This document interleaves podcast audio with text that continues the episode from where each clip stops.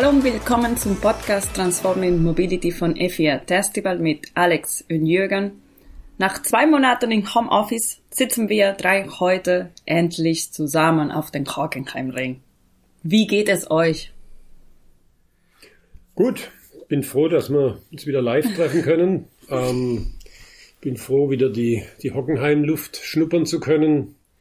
Ähm, hat alles gut funktioniert, auch unsere regelmäßigen Meetings äh, über eine bekannte Software, äh, die wir ja regelmäßig hatten. Unsere Show Fixes äh, hat zwar gut funktioniert, hat alles geklappt, aber es ist was anderes, wenn man live zusammensitzt. Also ich freue mich, dass wir wieder da sind. Schön. Ja, prima. Ich kann mich da nur anschließen, obwohl ich einen ganz witzigen Effekt heute hatte. Wir haben uns nun über acht Wochen nicht persönlich gesehen.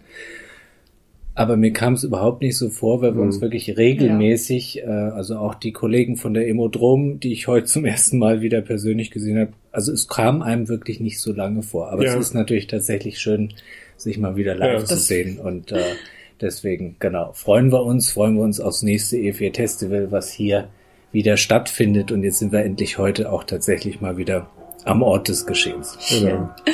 genau, für unsere heutige Folge stelle ich euch die folgende Frage. Was muss ich wissen, wenn ich ein Elektroauto kaufen will? Ja, also ich denke, das Wichtigste ist, dass man sich zuerst mal überlegt, ähm, wofür brauche ich denn das Elektroauto? Es gibt einen kleinen Unterschied zum Verbrenner, was das Thema Reichweite angeht. Und es ähm, macht sehr viel Sinn, dass man sich da vorher Gedanken drüber macht und so diese typischen wir, 80 bis 90 Prozent Fahrten anguckt. Wo fahre ich denn normalerweise hin? Wie weit ist es? Welche Region ist es? Ähm, Gibt es dort vielleicht Lademöglichkeiten? Dass man diese Informationen sich vorher einholt. Ähm, wenn man möchte, es gibt auch Apps, die so das eigene Fahrprofil analysieren und einem dann Tipps geben für bestimmte Elektroautos. Äh, ich weiß nicht, ob man sagen darf. Die NBW hat da eine relativ gute App ähm, und gibt aber sicher auch andere. Und äh, da kann man dann ermitteln, was man an Reichweite denn de facto mhm. braucht. Außer Acht lassen sollte man die eine jährliche Urlaubsfahrt, mhm. denn die wird man dann einfach anders mhm. regeln, sozusagen. Ja?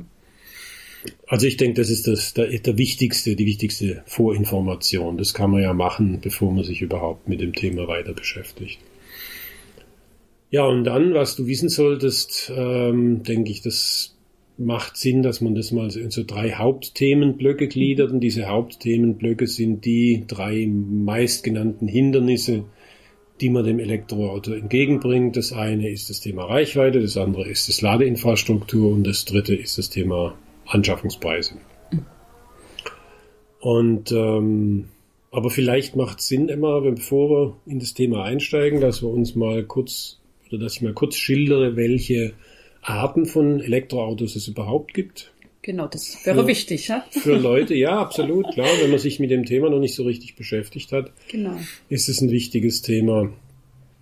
Also das, natürlich gibt es das reine Elektroauto, das nur von einer Batterie getrieben wird, von einer Antriebsbatterie getrieben wird, muss man dazu sagen, ähm, die mit Strom befüllt wird und aus der Energie dann das Fahrzeug betrieben wird. Dann gibt es die sogenannten Plug-in-Fahrzeuge oder Hybridfahrzeuge. Ähm, Hybrid heißt, das Fahrzeug hat de facto wirklich zwei verschiedene Antriebsformen in einem Fahrzeug vereint, nämlich ein Verbrenner und ein Elektromotor und eine Batterie, eine kleine Batterie, kleinere als ein normales Elektroauto und einen kleineren Verbrennermotor. Aber Plug-in Englisch-Deutsch heißt, äh, man kann das schon einstecken, das heißt, man kann das auch laden extern wie normales mhm. Elektroauto. Dann haben wir äh, weitere Hybridfahrzeuge, die sind relativ stark verbreitet äh, in der Zwischenzeit. Die kann man aber nicht von außen laden. Für die gelten auch nicht die ganzen Vorteile, die es für die Elektroautos mhm. und für die Plug-in-Hybride gibt.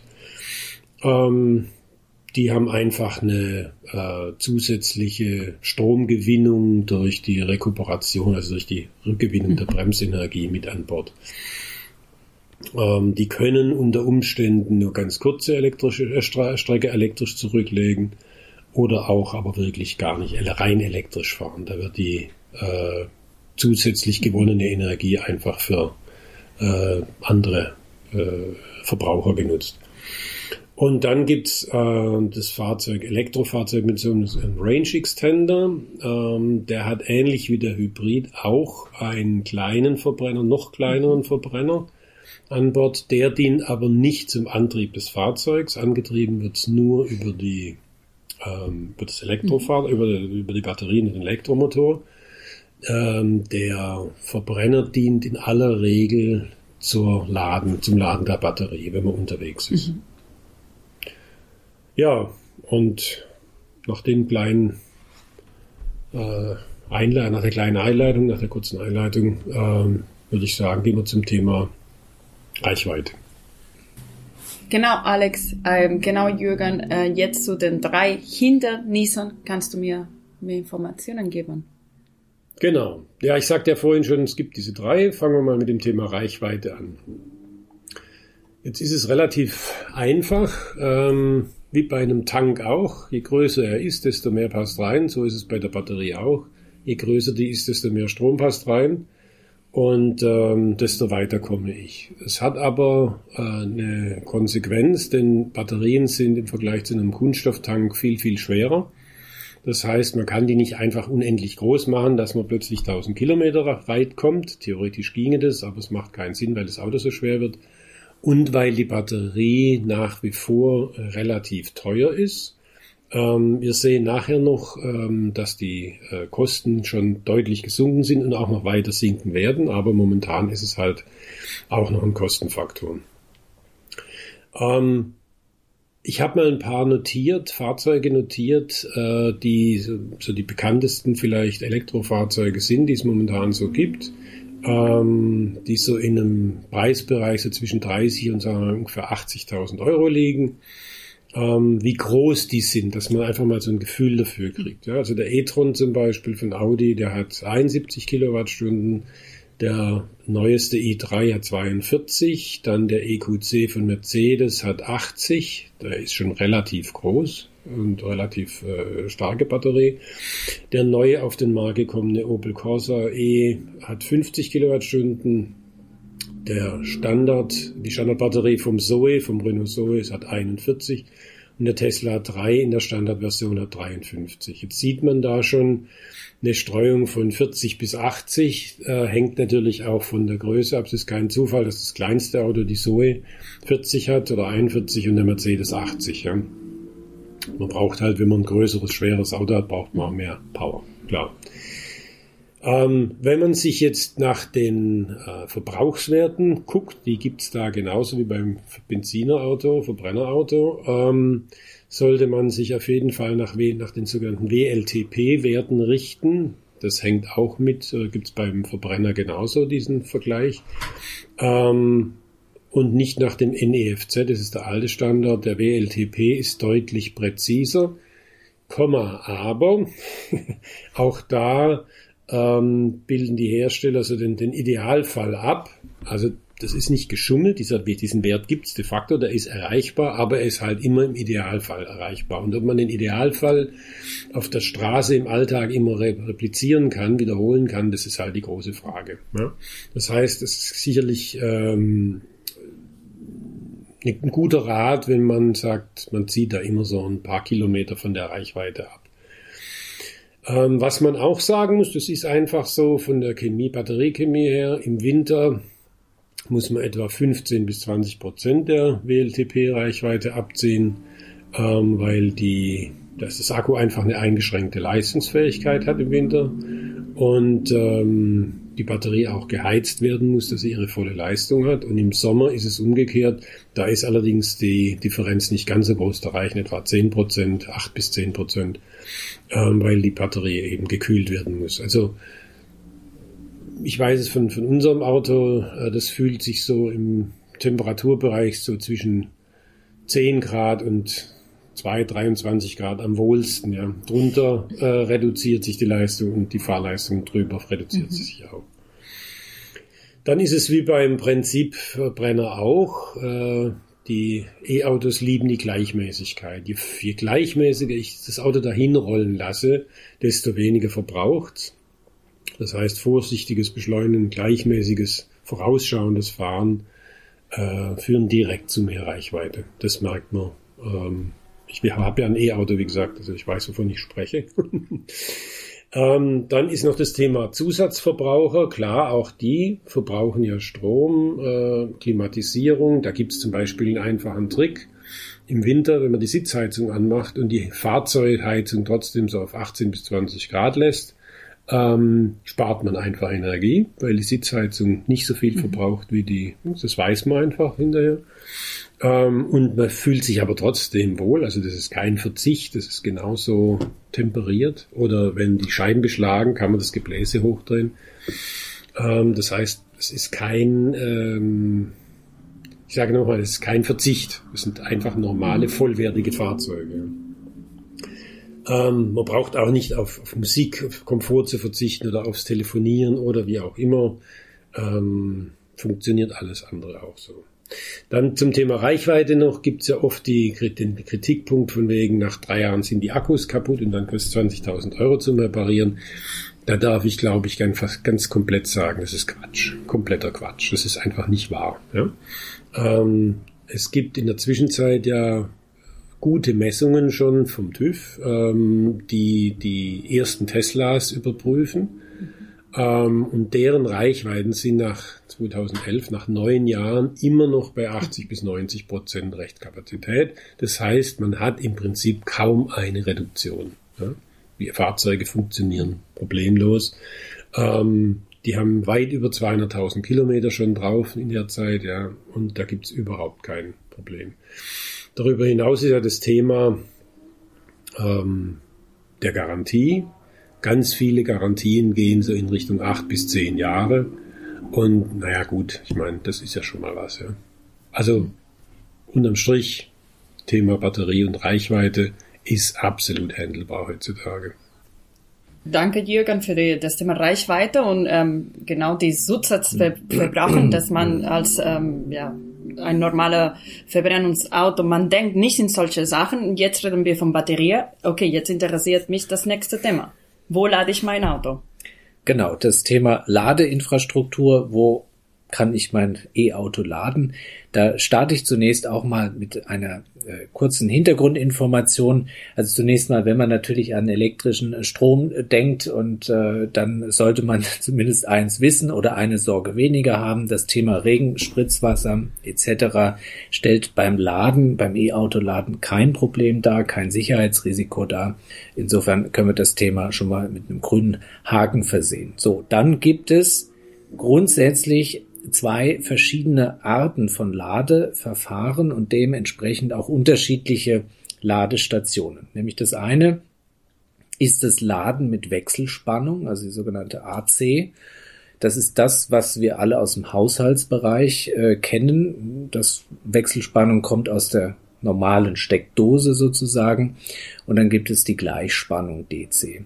Gleichspannung ermöglicht Schnellladestationen. Das heißt, ich kann mit Gleichspannung wesentlich schneller mein E-Fahrzeug laden. Da kommen wir gleich noch darauf zurück. Und ähm, in dem Zusammenhang möchte ich auch kurz die drei, ja, ich sag mal, gängigsten äh, Steckerarten für Elektrofahrzeuge nennen. Und zwar, wir haben jetzt gesagt, wir sprechen über zunächst mal über Wechselspannung. Das ist der sogenannte Typ 2 Stecker, den man hier am häufigsten findet. Und dann gibt's eben für die äh, Gleichspannung noch äh, den europäischen CCS-Stecker und die asiatische Lösung, das ist der sogenannte Shademo-Stecker. So, jetzt weiter kurz noch Theorie sozusagen. Wie lange es nun dauert, mein, mein äh, Akku vollständig aufzuladen, den Akku meines Elektroautos, hängt nun also im Wesentlichen von der Leistung der Ladestation ab. Also lade ich mit Gleichspannung, lade ich mit Wechselspannung und natürlich der Größe der Batterie ab. Äh, Jürgen dort sagt es ja zu Beginn, mhm. es gibt also unterschiedlichste Größen und äh, mit unterschiedlichen Kapazitäten. Und ähnlich wie das jetzt nun äh, beim Tanken ist, einen größeren Tank, da brauche ich entsprechend länger, um den zu befüllen, brauche ich genauso auch äh, länger, um einen größeren Akku zu laden, bis er voll ist. Also das heißt, je, je größer die Batterie ist und je geringer die Leistung der Ladestation ist, desto länger dauert es dann logischerweise, das E-Auto vollständig aufzuladen. So, zu dem vollständig aufladen, da sollte man folgende Regel kennen, dass man nämlich den Akku eines E-Fahrzeuges, den Lithium-Ionen-Akku in der Regel, idealerweise eben in einem Ladezustand zwischen 20 und 80 Prozent Fenster bewegt. Das ist im Prinzip genau das gleiche wie bei dem Handy, was man hat. Auch hier ähm, weiß man manchmal nicht. Man, ich habe früher auch mal gedacht, ich muss mein Handy auf 100 Prozent laden sozusagen. Das ist aber für den Akku ähm, erstens nicht gesund. Das heißt, ab 80 Prozent Ladestand passieren zwei Dinge. Also erstens wird das Laden weniger effizient. Das heißt, die letzten 20 Prozent dauern wesentlich länger als eben dieser Abschnitt zwischen 20 und 80 Prozent. Und ähm, die Ladung der letzten 20 Prozent belasten den Akku auch entsprechend mehr. Also das heißt, man findet dann eben auch oft an Schnellladestationen oder beziehungsweise auch zu Fahrzeugen die Angaben, dass dort eben steht, beispielsweise in 30 Minuten wird der Akku von 20 auf 80 Prozent geladen. Das hat also jetzt nicht den Hintergrund, dass man nicht die 100 Prozent angeben will, sondern weil das letztendlich das, die, der effizienteste und für den Akku auch gesündeste Weg ist, sich genau in dieser ähm, in dieser Range sozusagen zu bewegen. Und das sollte man auch in der Regel tun, was aber natürlich nicht heißt, dass man den Akku auch mal auf 100 Prozent laden kann, das ist überhaupt kein Problem. Und genauso kann man den Akku auch, wenn es mal knapp wird, auch null auf null Prozent runterfahren. Hier sind entsprechende Sicherheitssysteme im Fahrzeug auch vorhanden, dass es eben nicht zu einer Tiefentladung kommt und das Fahrzeug beispielsweise vorher, bevor dort etwas, also ein, ein nachhaltiger Schaden am Akku entstehen könnte, in ja, der heißt gelegentlich auch Turtle-Modus schaltet. Das heißt, das Auto fährt dann nur noch mit Schildkrötengeschwindigkeit, ist natürlich jetzt übertrieben, aber entsprechend mit verringerter Leistung. Genau, also das zunächst mal theoretisch vorweg und jetzt ist natürlich tatsächlich die Frage, Emma, was die Frage stellt, wo kann ich nun laden? Da gibt's verschiedene Möglichkeiten. Zu Hause, am Arbeitsplatz, ich kann im äh, öffentlichen Raum laden, ich kann im Parkhaus parken, ich kann am Supermarkt parken, ich kann am Schnelllader an der Autobahn laden. Genau, und da würde ich sagen, Jürgen, du hast die meiste Erfahrung, das Thema Laden zu Hause dass du das okay. mal beschreibst aus deiner okay. Sicht. Ja, also das Laden zu Hause ist, glaube ich, äh, dann mit die beste Lösung, wenn man es denn kann. Ja? Ähm, nicht jeder hat jetzt die Möglichkeit, einen, einen Stellplatz zu haben, äh, wo er sich mit einem Kabel äh, Strom hinkriegen kann, hinlegen kann. Ähm, insofern, wenn wir den Fall mal außer Acht lassen, ähm, ist das Zuhause-Laden doch die ja, eleganteste Lösung. Einfach deshalb, weil man stellt das Auto über Nacht hin. In aller Regel fährt man da nicht mehr und am nächsten Morgen hat man es wieder voll geladen ähm, und kann weiterfahren. Und ähm, diese 20%, 80% Regelung, das trifft zu, aber wie du auch richtig sagst, äh, über Nacht lädt er dann vielleicht auf 100%, ähm, dann ist es aber auch überhaupt kein Problem.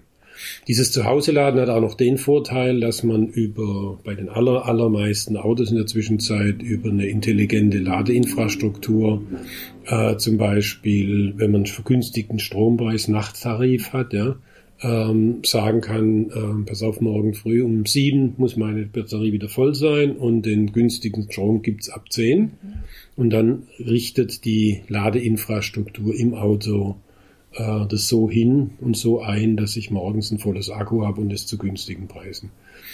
Ähm, ein anderer schöner Nebeneffekt ist auch noch, ich habe ja vorhin gesagt, Thema Reichweite, kann man auch dadurch beeinflussen, indem man zum Beispiel dann im Winter das äh, Auto an der Steckdose vorheizen lässt und morgens, ähnlich wie bei einer Standheizung, in ein äh, enteistes, warmes äh, Fahrzeug sitzen kann. Und das Netteste daran ist, dieser Strom kommt nicht von der Batterie, sondern der kommt dann halt schon aus der Steckdose und ähm, geht nicht von meiner Reichweite ab. Ja? Also insofern relativiert sich das auch immer wieder so ein bisschen. Ja, dann, äh, wenn ich zu Hause lade, es gibt natürlich die Möglichkeit, dass ich direkt an mich an die Steckdose hänge. Das ist machbar ähm, und es funktioniert auch. Es empfiehlt sich aber dringend, vorher mit dem Elektriker zu klären, ob die, der Querschnitt der Leitung ähm, groß genug ist, ob die Leitung vielleicht zu lang ist, äh, ob die gut abgesichert ist. Ähm, diese Details, das ist wichtig. Denn ähm, die, das muss man ganz klar sagen, ähm, die Leistung einer Steckdose ist nicht dazu da, das ist nicht darauf, ausgelegt, über so lange Zeit so hohe Leistung abzugeben. Ja? Also wenn du eine Waschmaschine hast beispielsweise, ist es einen großen Faktor weniger Leistung als bei, wenn du eine Autobatterie lädst. Autobatterie zieht einfach richtig Strom, das muss man einfach wissen. Äh, das heißt, es mit der Steckdose geht, wenn es geprüft ist. Ähm, es funktioniert auch, wenn es geprüft ist. Und ähm, ist aber nicht die, die elegante Lösung. Das Einfachste ist, wenn man sich eine sogenannte Wallbox, also eine Wand Schachtel ähm, kauft äh, und installieren lässt. Die muss man auch installieren lassen. Das darf man nicht selber machen, weil Starkstrom dahinter steckt. Ähm, und diese Wallbox dann äh, die Ladung des Fahrzeugs übernimmt. Das hat auch den Vorteil, die kommen mit einem Kabel. Das heißt, wie bei einer Tankstelle gehe ich einfach ran, Zapfanlage und stecke mhm. das Ding äh, in die Steckdose jetzt am Auto äh, und äh, muss mich um nichts mehr kümmern. Ähm, die kostet Geld, die Montage. Auch die Wallbox kostet Geld, so zwischen 500 die günstigsten, 2, zweieinhalbtausend die teuersten. Die haben dann auch schon mehr Intelligenz mit dabei. Man kann mit mehreren Autos laden und die können zum Beispiel auch den Strom, den Gedankenstrom dann zuordnen. Ähm, es gibt Sicherungsmöglichkeiten über die Elektronik oder teilweise auch echte Schlösser. Also das sind dann eher die, die teureren Dinge. Ähm, vielleicht so ein bisschen was zum Hintergrund noch, ähm, ohne zu tief da einzusteigen. Ähm, normalerweise hat so eine, so eine Haushaltssteckdose etwa 2,7 Kilowatt bei 16 Ampere. Das ist jetzt nicht so furchtbar viel, das heißt, es dauert auch richtig lange, bis sie dann voll ist. Ja. Ähm, eine Wallbox ähm, hat normalerweise 11 Kilowatt. Also es gibt natürlich auch kleinere schon mit 7,6 glaube ich und so weiter. Aber die 11 Kilowatt, das ist so ein guter Einstieg. Ähm, hat auch den Vorteil, dass der Elektriker, der das installiert, zwar melden muss, äh, aber nicht genehmigen lassen muss. Alles, was drüber geht, also 22 Kilowatt zum Beispiel, muss man genehmigen lassen vom äh, Energieversorger. Mhm. Das hat einfach den Hintergrund, dass die wissen, ähm, wo kann denn im Extremfall viel Strom abfließen, ja, dass sie das mit ein, einbeziehen können. Das müssen die wissen. Genau. Ähm, ja, was ist sonst noch zu Hause wichtig fürs Zuhause laden? Äh, wie gesagt, es muss über einen Elektriker gemacht werden, äh, weil es Starkstrom ist. Das ist ein wichtiger Punkt. Aber es gibt ja momentan ganz, ganz viele verschiedene Förderungen. Es gibt vom Bund, Land, äh, ich komme ja aus Heidelberg, äh, von, der, von der Stadt, von der Kommune gibt's Förderungen. Ähm, das heißt, das kann man sich einfach mal zusammenstellen und es lohnt sich auch, das lohnt sich auch gerade jetzt, das zu machen.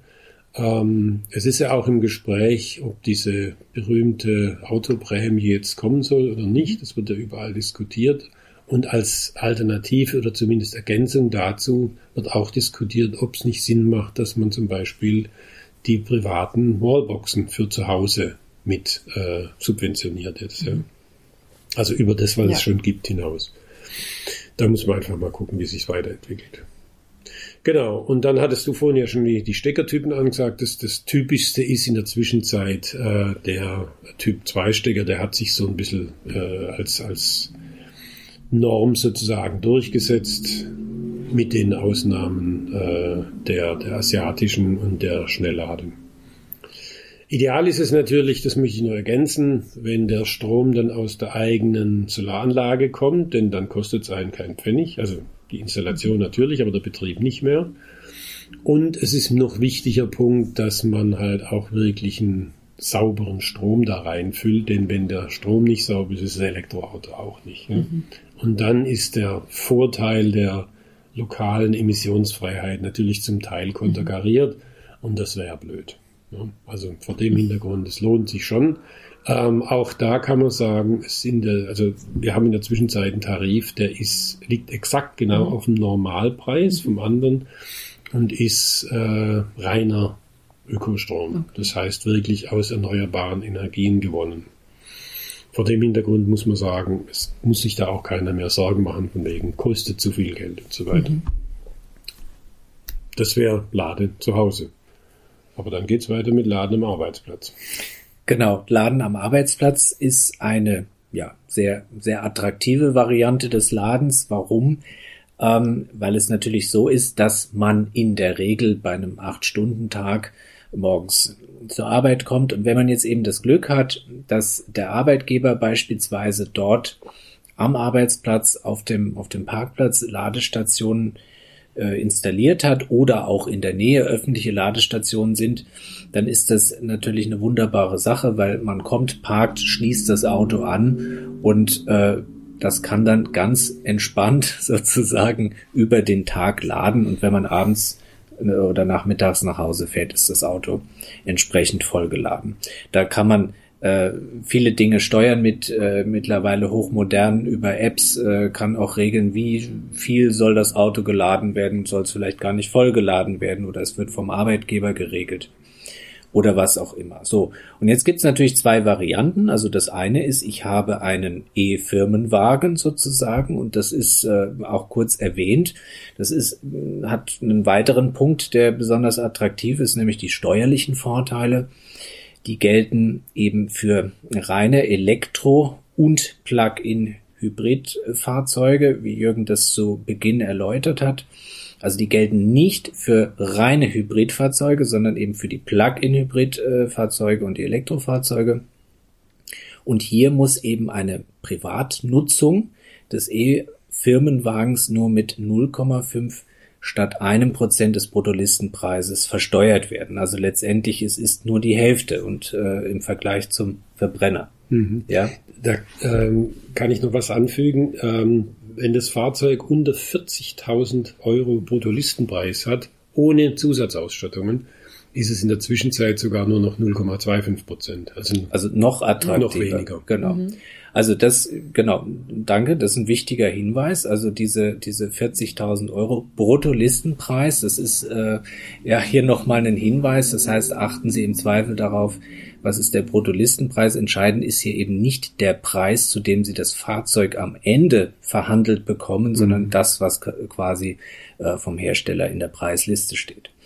Genau, also das heißt, äh, wir haben hier wirklich, was die Versteuerung angeht, äh, attraktive Konditionen und gerade für Menschen, die sehr weite Wege zur Arbeit haben, spielt das eine erhebliche Rolle, weil eben nicht nur ähm, ein Prozent beziehungsweise im, also beim Verbrenner und nachher bei äh, dem Elektroauto 0,5 oder auch nur 0,25 Prozent des Bruttolistenpreises versteuert werden müssen, sondern eben zusätzlich muss auch noch der sogenannte Entfernungskilometer, das heißt äh, der Entfernungskilometer zwischen Wohnung und Arbeitsstätte mit 0,03 Prozent des Bruttolistenpreises äh, versteuert werden. Also das kann einen ganz, ganz erheblichen Effekt haben und ähm, das sollte man entsprechend bedenken und macht das Ganze auch sehr attraktiv. So, das heißt, ähm, je nachdem, ob ich nun ein privates E-Auto habe oder auch ein, ein, ein E-Dienstwagen oder E-Firmenwagen, ähm, kann ich beim Arbeitgeber laden, also den E-Dienstwagen in der Regel sowieso, weil der Arbeitgeber, wenn er äh, E-Dienstwagen sozusagen in der Flotte hat, würde auch äh, logischerweise Ladestationen haben, aber vielleicht hat er auch eben Ladestationen geöffnet für private E-Pkw. Da gibt es vielleicht Regelungen mit dem Arbeitgeber, ähm, wie ich hier auch als Privatperson sozusagen laden kann. Und ähm, ich kann da nur aus dem eigenen Beispiel reden. Wir haben seit kurzem bei uns äh, vier Ladesäulen stehen mit jeweils äh, Doppel äh, Ladekabel sozusagen. Das heißt, wir können insgesamt acht Autos gleichzeitig laden. Das Ganze ist über App bedienbar Und ähm, wir haben hier eben die Möglichkeit, also einerseits unsere Ehe-Firmenwagen zu laden, wir haben aber auch die Möglichkeit, äh, Mitarbeitern das zu ermöglichen, dort ihr Fahrzeug zu laden. Und wir haben sogar die Möglichkeit, ja, fremden Dritten sozusagen das Laden äh, zu ermöglichen. Und dann können wir sogar darüber noch ähm, Geld verdienen sozusagen. Ja, und wir haben tatsächlich auch die Variante, dass wir eine große Solaranlage auf dem Dach haben. Und äh, da, da schließt sich sozusagen der Kreis. Genau. So, jetzt sagte ich ja, das ist eine attraktive Variante beim Arbeitgeber zu laden, weil man da eben viel Zeit verbringt. Und ähm, muss natürlich geklärt werden, wer kommt für die Kosten auf, äh, aber da gibt es attraktive Lösungen, es gibt auch da steuerlich attraktive Lösungen und ähm, das muss man einfach im Detail nachfragen, wie das beim Arbeitgeber geregelt ist und welche ja, Aktionen dort es ähm, äh, im Zweifel gibt. Genau, und ähm, ja, dann wenn wir jetzt mal vielleicht so den, den äh, ja, chronologischen Weg durchgehen, wir haben jetzt darüber gesprochen, äh, ich fahre morgens los sozusagen und dann äh, habe ich beim Arbeitgeber geladen. Was ist, wenn ich jetzt aber tatsächlich unterwegs laden muss? Also äh, Jürgen, wie sind da deine Erfahrungen? Ja, ist natürlich wichtig, denn äh, die Reichweiten von Elektroautos sind heute so zwischen sagen wir, 250 und 400, 450 Kilometern. Das heißt, man ist schon noch von einem Verbrenner entfernt ähm, und muss dann entsprechend halt immer mal wieder nachladen zwischendrin. Jetzt muss man wissen, dass es in der Zwischenzeit ähm, Stand April war das, glaube ich, ungefähr 24.000 öffentliche Ladepunkte gibt in Deutschland. Das heißt, die Zahl wächst wirklich rapide. Ähm, und vor dem Hintergrund äh, ist das Thema Reichweitenangst nicht mehr existent, weil man sich wirklich überall Strom nachzapfen kann. Ähm, es ist schon noch so, dass die dass das Laden selber noch nicht so ganz elegant und so ganz reibungslos funktioniert wie in der Tankstelle. Das heißt, ich fahre einfach hin, nehme meine Kreditkarte, lade voll äh, und tanke voll und, und fahre wieder weiter. Ähm, es ist schon so, dass man noch verschiedene Ladekarten braucht. Ja. Ähm, bei manchen geht es auch so, dass man über äh, einen QR-Code zum Beispiel äh, einen abscannt und dann darüber seine Kreditkartendaten eingeben kann ähm, und äh, darüber laden darf. Ähm, bei einigen noch wenigen jetzt ist es so, da ist das neue System und das wird sich aber auch durchsetzen, dass man de facto wie bei der Tankstelle einfach mit der Kreditkarte bezahlen kann, ohne dass man quasi Kunde dieser Zapfsäule sein muss. Ja. Ähm, das ist der eindeutige Trend, ähm, wird wohl aber wahrscheinlich noch ein bisschen dauern, bis sich dann überall durchgesetzt hat. Ja, was ähm, einfach ist in der Zwischenzeit, ist eine Ladesäule zu finden, weil die in den ganzen Verzeichnissen eingetragen sind. Und wenn man dann, ich glaube, es lohnt sich so zwei bis drei Ladekarten zu haben, ähm, weil die sich teilweise auch äh, nicht überdecken, sondern äh, alternativ sind in einem, in einem Stadtgebiet. Also in Heidelberg jetzt beispielsweise gibt es tatsächlich welche, die im einen verzeichnet sind, im anderen nicht. Und wenn du dann zwei hast, dann hast du halt auf jeden Fall eine. Ne? Ähm, bei ganz vielen Autos, also bei meinem zum Beispiel, sind die Ladestationen auch im, im Navi mit drin schon. Und es wird ja permanent abgedatet heutzutage. Das heißt, ähm, dieses, dieses Informationen sind immer verfügbar, auch wenn man das Telefon tatsächlich nicht dabei haben sollte. Und man findet die nächste Ladestation. Ähm, dann heißt es ja immer von wegen, ja, und wenn dann am Verbrenner parkt, ist mir jetzt, toi, toi, toi, darf man auf Holz klopfen, ähm, noch gar nicht so oft passiert. Ähm, ich weiß nicht, wie oft es in Wirklichkeit vorkommt. Es kursieren ja manche Fotos in, in, in, in, in sozialen Medien und so weiter, dass es immer wieder passieren soll oder dass irgendwelche Provokateure in den USA dann auf den Tesla-Plätzen stehen. Ich weiß es nicht. Also wie gesagt, mir ist es noch nicht passiert.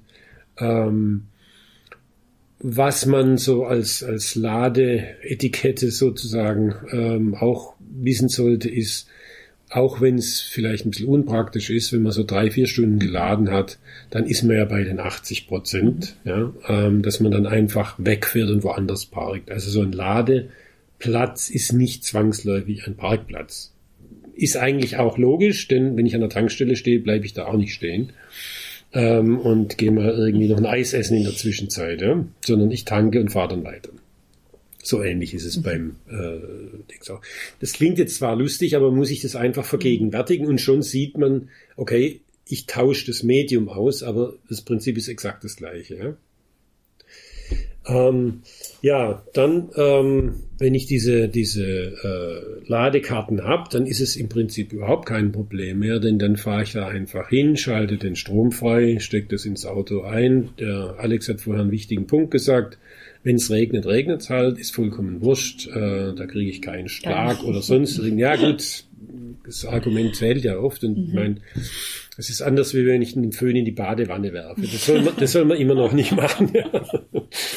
ähm, aber beim Elektroauto spielt es überhaupt keine Rolle, ob es regnet oder nicht. Dann schließe ich das Ding an und es lädt. Ähm, eine Karte, die ich persönlich auch habe ähm, und die, die sehr, sehr günstig mhm. ist, ist die vom ADAC, wenn man mhm. das sagen darf. Ähm, das funktioniert wirklich gut und reibungslos. Ähm, und äh, ja, also dann gibt's ne, nebenher noch andere. Da muss man, da lohnt sich schon auch so die Preise zu vergleichen, ähm, weil manche auch komische Abrechnungssysteme haben oder andere Abrechnungssysteme haben. Ich denke, das Fairste ist, und das ist auch der eindeutige Trend, dahin geht die Zukunft definitiv, dass einfach nach Verbrauch abgerechnet wird. Ja, am Anfang gab's auch äh, Themen, die nur nach Zeitdauern abgerechnet haben. Das ist in der Zwischenzeit, glaube ich, so gar nicht mehr erlaubt, wenn ich mich mhm. recht, wenn ich recht informiert bin, sondern es kann ein Mix sein aus äh, Zeitdauer und ähm, geladener Strom. Manche verlangen eine Grundgebühr äh, pro Ladevorgang. Bei manchen gibt's äh, Prepaid-Karten, mhm. ja. Dann gibt's ähm, die Möglichkeit, ähm, eine Art Flatrate zu haben, ja. Oder auch etliche Hersteller, von BMW weiß ich es genau, die bieten eigene Karten an, mhm. eigene Ladekarten an, dann in Verbindung mit irgendwelchen äh, Betreibern, die dahinter stecken. Also da gibt's viele verschiedene Möglichkeiten, da muss man einfach sich das für sich günstigste raussuchen, aber wie gesagt, die normalen, die am einfachsten zu bedienen sind, glaube ich, dass die sich jetzt auch langfristig durchsetzen. Ähm, was ich noch in der Weg, was noch wichtig, wenn man unterwegs äh, tanken will. Also ich glaube, innerhalb von Deutschland kann man einfach so losfahren, ohne dass man es großartig vorherplant. Sollte man eine Europafahrt machen, ins europäische Ausland, das auch ein bisschen weiter weg ist äh, von Deutschland, ähm, sollte man es einfach vorher überlegen und auch immer eine, eine Alternative noch überlegen. Denn es kann schon mal sein, dass halt irgendeine Verbindung nicht funktioniert oder in dem Moment funktioniert das Handynetz nicht ja, und man kann das nicht freischalten. Ähm, wenn man es über einen QR-Code machen will zum Beispiel. Oder, oder, oder. Und wenn man dann so einen leichten Plan B-Joker in der Tasche hat, äh, fühlt man sich da einfach besser. Aber das kann man sich im Vorfeld einfach äh, aussuchen und wenn man die Strecke plant, dann sowieso noch so ein bisschen nebenher gucken. Ja, das wäre es eigentlich, glaube ich. Und äh, damit genau. hätten wir das Thema. Genau, durch. also die Ladeoptionen ist jetzt klar, so sehr flexibel sehe ich. Reichweite habt ihr auch erwähnt, äh, die verschiedenen Optionen jetzt kommen. Ja, das dritte und wichtige Frage, ist das so flexibel auch mit dem Preis? Was könnt ihr mir hier sagen? Ja, genau, die Anschaffungspreise. Also es war in den letzten Jahren äh, tatsächlich so, dass Elektroautos im Vergleich zu einem Verbrenner schon deutlich teurer waren. Da hat sich aber in den letzten Jahren einiges entwickelt. Ähm, die Preise gehen runter, es werden mehr Fahrzeuge produziert, es wird mehr äh, geforscht, entwickelt in dieser Richtung und ähm, dementsprechend werden Elektroautos kontinuierlich günstiger auch und so dass also dieser Abstand zum Verbrenner auch niedriger wird. Wir haben im, Moment das ja, Referenzfahrzeug, den E-Golf, der circa zweieinhalbtausend Euro über dem Verbrenner liegt. Und das ist natürlich bei weitem nicht mehr äh, ja so eine große Gap, wie man sie teilweise bei anderen Fahrzeugen äh, hat, nämlich dass so ein Fahrzeug beispielsweise fünf, sechs, sieben oder auch zehntausend Euro mehr kostet. Genau, das liegt ähm, vor allem daran, oder was ist am E-Fahrzeug tatsächlich so teuer? Es ist nicht der klassische Antriebsstrang, also der, der E-Motor, da ist es eigentlich eher das Gegenteil, dass der weniger komplex ist als ein Verbrennungsmotor, ähm, wartungsärmer und so weiter und so fort. Ich muss weniger Teile montieren, sondern es sind ähm, es sind die Batterien. Also die Batteriepreise haben sich eben in den letzten Jahren deutlich verringert, so dass man sagen kann, vor circa zwei Jahren hat eben ein Kilo oder eine Kilowattstunde Batteriekapazität noch 170 Euro gekostet. Und ähm, man kann aber hier auch sagen, dass sich seit 2010 dieser Kilowattstundenpreis bei Lithium-Ionen-Akkus um gut 80 Prozent verringert hat und die Tendenz ist eben weiter fallend. Gut, jetzt haben wir den Anschaffungspreis, das ist aber eben nur die eine Seite der Medaille beim äh, Kauf eines E-Fahrzeuges. Man muss eben auch den, den Betrieb, die Betriebskosten mit einrechnen, also eine, muss eine Vollkostenrechnung entsprechend machen und ähm, eben auch betrachten, was kostet die Versicherung, Kfz-Steuer. Also E-Autos werden eben auch ähm, was die Steuer angeht, äh, begünstigt. Ja, was kostet die Wartung? Was kosten Reparaturen, Reifenverschleiß, Kraftstoff, äh, Stromkostenvergleich und diese Dinge. Und eben natürlich auch, und das ist ein ganz wichtiger Punkt, ähm, den Wertverlust mit einrechnen. Dann gibt es beim E-Auto bekanntermaßen ja auch äh, Prämien. Das heißt, äh, wurde jetzt auch gerade verlängert. Die, die Umweltprämie von eben bis zu 6000 Euro für reine Elektrofahrzeuge. Das, diese Aktion wurde jetzt äh, von der Bundesregierung bis 2025 verlängert und eben einen Zuschuss von 4.500 Euro für Plug-in-Hybride. Und das muss man eben auch berücksichtigen. Und das äh, verringert natürlich wieder den Preis zwischen äh, Elektroauto und dem in Anführungszeichen äh, vergleichbaren Verbrenner. Dann das Thema Versicherungen, ich habe es eben angesprochen, ist in der Regel identisch zum Verbrenner obwohl es ja auch schon manche Versicherungsgesellschaften gibt, die äh, Rabatte für E-Autos anbieten.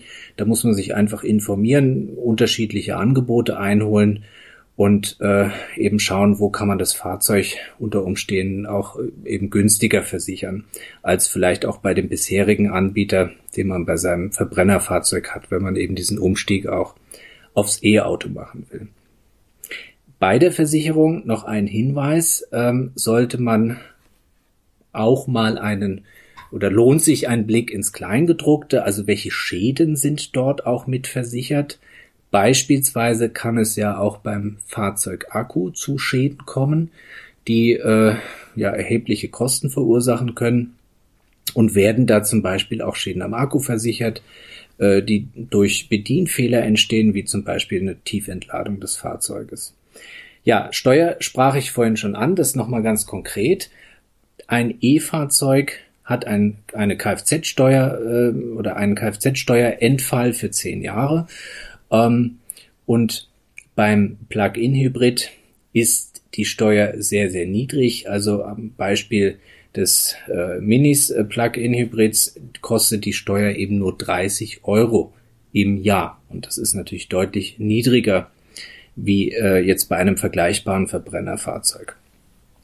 Dann das Thema, wie ist es denn eigentlich nun im Betrieb? Also das heißt, äh, ja, im, im täglichen Betrieb ist das E-Fahrzeug deutlich günstiger als der Verbrenner, weil man eben deutlich weniger Verschleißteile hat. Man hat äh, am Beispiel der Bremsen durch die Tatsache, dass ein E-Fahrzeug durch den E-Motor bremst, das heißt, wenn man sozusagen vom Gas oder vom, vom Strom geht sozusagen, dann bremst der E-Motor automatisch. Man rekuperiert sozusagen, das heißt, so wird also auch automatisch Energie zurückgewonnen oder, oder gewissermaßen produziert sozusagen und man hat gleichzeitig eben auch diese Bremswirkung, das heißt die, die, die klassische mechanische Bremse, wie, wie man sie beim Fahrzeug natürlich immer hat, wird beim E-Fahrzeug in der Regel eben deutlich weniger genutzt. Das heißt, es führt auch zu weniger Verschleiß und dadurch äh, zu weniger Kosten. Und äh, verlängert so entsprechend auch durch diese Energierückgewinnung hat man äh, eine höhere Reichweite wiederum des Fahrzeugs. Ja, bei den Batterien gibt es auch beim Kauf bereits äh, teilweise unterschiedliche Modelle, was man hier beispielsweise nennen kann, dass eben bei Renault wird die Batterie eben nicht klassisch mit dem Fahrzeug mitgekauft, sondern sie wird gemietet zusätzlich zum Auto. Das heißt, das muss man dann mit einrechnen. Ähm, eine Batteriemiete hat aber natürlich den Vorteil, dass die Miete auch sozusagen auslaufen kann oder entsprechend dann auch der Akku, wenn er nicht mehr leistungsfähig ist oder gewisse vereinbarte Grenzen der Leistungsfähigkeit unterschreitet, dass man ihn dann eben entsprechend auch austauschen kann. Ja, zum Treibstoff an sich, zum Treibstoff selbst. Beim E-Fahrzeug ist das der Strom. Dieser ist in der Regel deutlich günstiger als eben das Benzin beim Verbrenner, Benzin oder Diesel beim Verbrenner. Ähm, auch, auch im Übrigen zur aktuellen Corona-Zeit, wo ja die Kraftstoffpreise deutlich, ja, teilweise unter ein Euro beim Diesel äh, beispielsweise abgesunken sind. Und ähm, auch wenn es so ist, dass Ökostrom, wir sagten vorhin, man sollte natürlich, wenn man E-Auto fährt, auch darauf achten, dass man entsprechend Strom aus, aus regenerativen Energiequellen nutzt, auch wenn dieser Ökostrom teurer ist als normaler Hausstrom, kann man äh, dennoch sagen, dass also beispielsweise bei einem Verbrauch von 15 ähm, Kilowattstunden pro 100 Kilometer hier ein, ein bei einem Strompreis von sagen wir mal 30 Cent pro Kilowattstunde ergeben sich eben Kosten von 4,50 Euro auf 100 Kilometer beispielsweise. Und wenn man das jetzt mal vergleicht, ähm, verbraucht ein Benziner 6 Liter auf 100 Kilometer, dann kostet hier der Liter 1,10 Euro aktuell und dann sind es 6,60 Euro, also im Vergleich zu 4,50 Euro. Man muss da aber natürlich ein bisschen auch vergleichen und schauen, wo tankt man sozusagen den Strom je nach Ladestation, äh, genauso wie bei den Benzinpreisschwankungen auch, äh, kann das erheblich ähm, schwanken, der Preis. Und ähm, Jürgen hat vorhin, du hast ja das Thema Ladekarten vorhin angesprochen, auch da gibt es teilweise eben erhebliche Preisunterschiede. Wenn man sich eben beispielsweise an einen Anbieter über ein Abo-Modell äh, bindet, dann hat man auf der anderen Seite aber eben entsprechend auch Preisvorteile. Das ist letztendlich ähnlich zu dem ja, Stromvertrag, den man äh, im privaten Haushalt hat. Auch hier gibt's unterschiedliche Tarife, wie viel verbrauche ich äh, und dementsprechend, was kostet der Strom. Also da muss man darauf achten. Äh, es kann eben dann auch genauso sein, wenn man auf einer Transitfahrt ist und hat eben nicht die passende Ladekarte, äh, dass der Strom auch mal teurer ist an der Schnellladestation. Aber wir haben das ja auch vorhin angesprochen, das Ganze gleicht sich mehr und mehr an. Und ähm, meiner Überzeugung nach wird sich das in den nächsten Jahren deutlich dahin entwickeln, dass man eben wirklich an jeder Ladestation per, ja, ich sag mal nicht nur per EC-Karte, sondern auch per Apple Pay, äh, PayPal, all die modernen Zahlungsmethoden zahlen kann. Und dann wird das gar nicht mehr so eine große Rolle spielen, sozusagen. Ja, also das mal zu dem Thema Kosten. Vielen eines E-Fahrzeugs. genau, ja. vielen Dank für die ausführliche Erklärung und Beschreibung von diesen drei wichtigen Punkten, Reichweite, Ladeinfrastruktur oder Ladeoptionen und das wichtige Thema Preis. Also man muss sich eigentlich auf ein Elektroauto einstellen, man muss sich einfach etwas umstellen. Jetzt die Frage, was sind die Vorteile, wenn ich ein E-Auto habe? Ganz allgemein gedacht. Also in der Zwischenzeit muss ich sagen, ähm, finde ich, ein E-Auto ist absolut alltagstauglich, ist äh, angekommen. Ähm, man kann das problemlos nutzen. Du hast gerade einen wichtigen Punkt gesagt. Man muss sich darauf einstellen, man muss es wollen. Und ähm, dann klappt es aber auch nach einer kurzen Eingewöhnungsphase. Und dann hat man einfach einen großen Spaß dran, nämlich die Vorteile. Es ist einfach umweltfreundlicher als ein Verbrenner. Ja? Ähm, wenn man jetzt mal nicht aus Verbrauchersicht denkt, was wir heute machen, sondern äh, mal aus Herstellersicht denkt, denen bleibt gar nichts anderes übrig, als den Anteil der E-Autos drastisch zu erhöhen, mhm. weil sie sonst massive Strafzahlungen äh, leisten müssen und das schon ab Ende des Jahres. Ja? Mhm. Ähm, das heißt, äh, das E-Auto ist definitiv die Zukunft. Vor dem Hintergrund ähm, lohnt sich ständig auch schon mal jetzt schon drüber nachzudenken. Ähm, wichtig ist, äh, ich habe es gesagt, der Alex hat es auch nochmal gesagt, ähm, dass man schon schaut, dass man äh, in einer, äh, Strom aus erneuerbaren Energien kriegt. Äh, aber auch das ist in der Zwischenzeit, wird es immer besser. Wenn ich mich recht erinnere, ist der deutsche Strommix in der Zwischenzeit schon bei 50 Prozent oder knapp 50 Prozent ähm, erneuerbarer Anteil. Also das ist ganz klar. Zu Hause ist es überhaupt kein Problem. Beim Arbeitsplatz ist es, glaube ich, kein Problem, das zu hinkriegen. Ihr habt auch eine, eine äh, PV-Station oben auf dem auf Dach. Dach. Das heißt, genau. vor ja, dem Hintergrund ist es eh schon erledigt. Ähm, also das Thema Umweltfreundlichkeit ist, glaube ich, ein ganz, ganz wichtiger Punkt. Man fährt durch die Stadt und hinterlässt in dem Moment keinerlei Abgase. Ja? Ähm, ist, glaube ich, ein ganz wichtiger Punkt.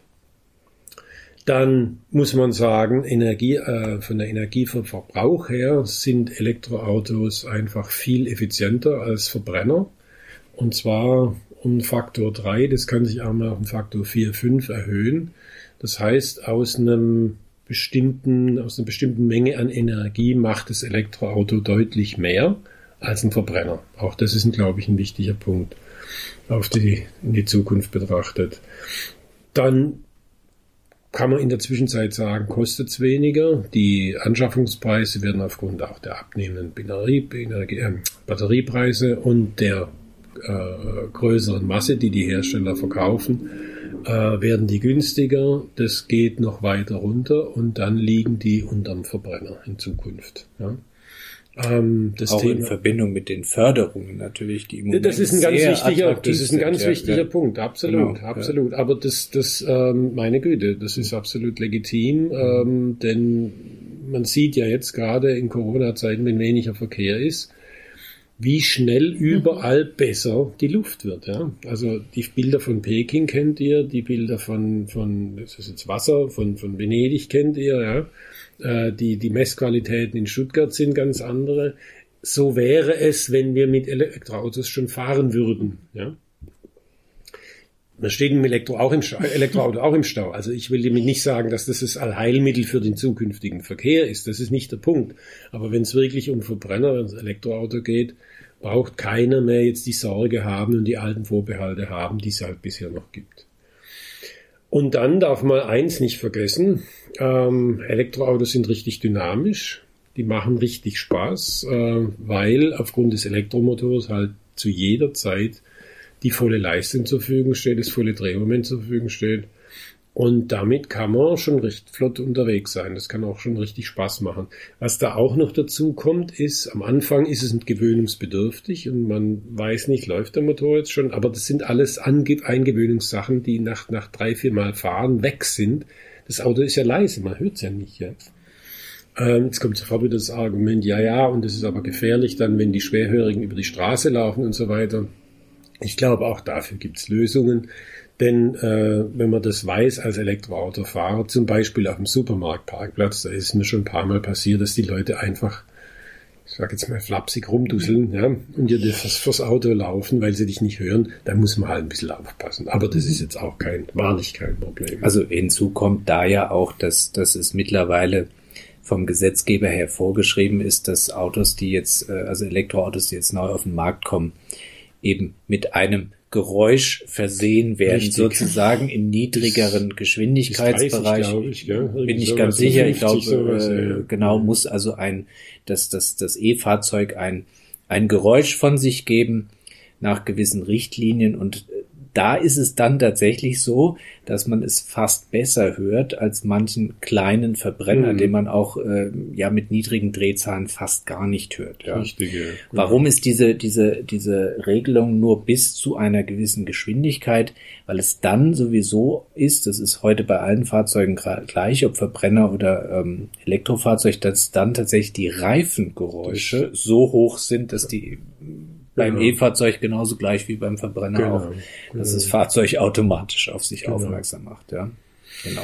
Aber Alex, jetzt lass uns doch mal zum Schluss noch ein bisschen Werbung machen für das E4. Gerne, ja. Weil nämlich diese ganzen Vorteile kann man auf dem E4 Festival erleben. Genau. Man kann alle, nicht nur Autos, auch andere Fahrzeuge fahren, alle elektrisch betriebenen Fahrzeuge fahren, ausprobieren, testen, ähm, von dem Auto ins nächste hüpfen, dann aufs Fahrrad und aufs E-Bike und aufs Lastenrad und auf den E-Roller und so weiter und so weiter und so weiter. Und das kann man alles ausprobieren und das kann man dieses Jahr leider nicht ausprobieren. Den Grund müssen wir, glaube ich, nicht sagen, aber man kann es das nächste Jahr wieder ausprobieren. Genau. Und alle, ja. alle Informationen dazu gibt's auf e4festival.com. Ganz genau. genau. Das musste und jetzt sein. Das, das musste sein und äh, ich gebe da noch gerne oder wir alle ein, ein Versprechen ab. Sie werden auf jeden Fall mit jedem E-Fahrzeug Spaß haben. Das garantieren wir. Es macht einfach Spaß. Egal, ob es, Jürgen sagte es, ob es ein E-Auto ist oder ein E-Scooter, E-Roller. Das ist etwas, das muss man selbst erleben. Und wenn man es erlebt hat, dann kann man sich auch viel besser seine Meinung über E-Fahrzeuge und Elektromobilität bilden, sozusagen. Genau. So, das war's für heute. Vielen Dank fürs Zuhören.